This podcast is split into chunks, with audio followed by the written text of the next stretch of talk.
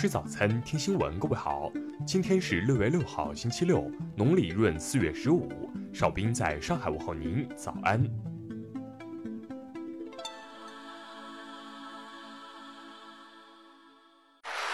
首先来关注头条消息。据《新京报》报道。陕西蓝田县一小学女生小花近日在校内遭四名男生侵害，因四名犯罪嫌疑人均未满十四岁，此案未被立案。小花的父亲表示，五月二十七号在学校上课时，因为课堂没有老师看管，四名男生把小花连拉带拽弄到男厕所后实施侵害。一名男老师看到小花从男厕所出来，询问后得知此事，告知校方。小花的父亲接到学校通知后，立即向警方报案，并将小花带回家。小花此后一直待在家里，没有去过学校。蓝田县教科局相关负责人称，正在做小花心理疏导工作。蓝田县警方出具的一份不予立案通知书显示。二零二零年五月二十七号，蓝田县小花被强奸案，我局经审查认定，犯罪嫌疑人均未满十四周岁，无刑事责任能力，不需要追究刑事责任，决定不予立案。蓝田县教科局相关负责人称，事发后第二天，四名涉事男生已被转到其他学校，事发学校的负责人已被撤职，涉事任课教师和班主任被行政警告，会为小花转学提供一切便利。下面来关注国内方面的消息。商务部昨天发布公告，决定对原产于日本、新加坡、韩国和台湾地区的进口丙酮实施最终反倾销措施，实施期限为自二零零八年六月九号起五年。七号上午十时，中国国务院新闻办公室将发布抗击新冠肺炎疫情的中国行动白皮书，并举行新闻发布会，针对医药商业贿赂等企业失信行为。国家医保局拟开展对医药企业信用评级，对医药行业顽疾重拳出击。交通部印发通知，决定在天津、河北、山东开展道路客运电子客票试点应用工作的基础上，增加北京、江苏、江西、河南、广东、海南、贵州、宁夏等八个省份。针对六月四号广西梧州发生的一小学发生保安持刀伤害学生事件，教育部已挂牌督办。为进一步加大对穿山甲的保护力度，我国将穿山甲属所有种由国家二级保护野生动物提升至一级。CNN 报道，当地时间四号，三名中国公民因进入美国佛罗里达州基韦斯特的海军航空基地禁区拍照，被判入狱。数据显示，二零一八年全国儿童青少年总体近视率为百分之五十三点六，高中生为百分之八十一，大学生超过百分之九十。下面来关注国际方面的消息。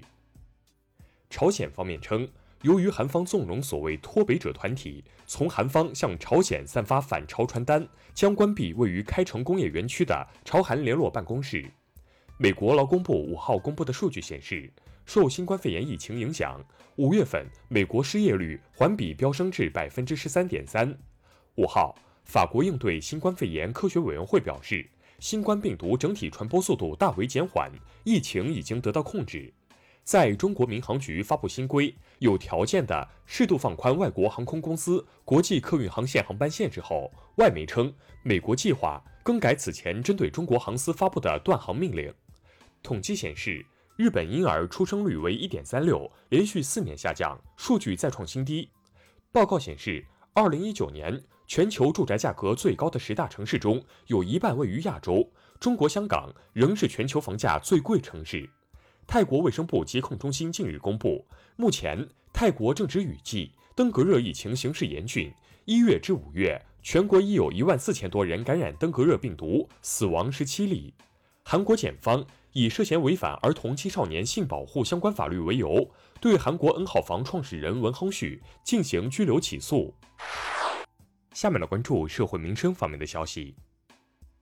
六号起，北京重大突发公共卫生事件由二级应急响应下调为三级，相关防控策略将做出相应调整。针对深圳特区报发布的蛋壳公寓存在住房陷阱、租客退租百般不易的报道，蛋壳公寓方面回应称，报道提及的租客案例存在严重失实、歪曲片面的情况，已配合住建部门调查。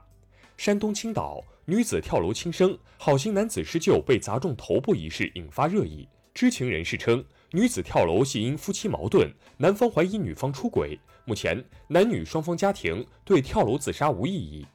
山东济南三建吉祥苑小区近日天降菜刀，万幸菜刀只砸坏单元门钢化玻璃，没造成人员伤亡。目前，当地警方已介入调查。近日，网传一男子赤裸身体骑跨上海延安中路某路口路牌的视频照片，造成恶劣社会影响。警方昨天回应称。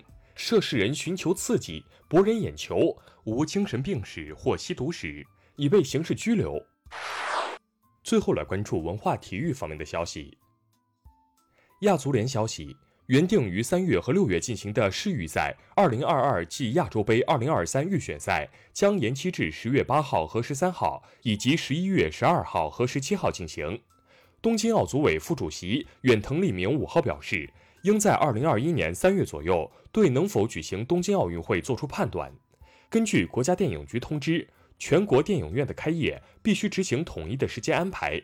国家相关部门正在积极组织片源、制作影片硬盘及密钥，并适时安排上映档期。意大利远东电影节将于六月二十六号开幕，由曾国祥执导、周冬雨、易烊千玺主演的电影《少年的你》将担任闭幕影片。以上就是今天新闻早餐的全部内容。如果您觉得节目不错，请点击再看按钮。咱们明天不见不散。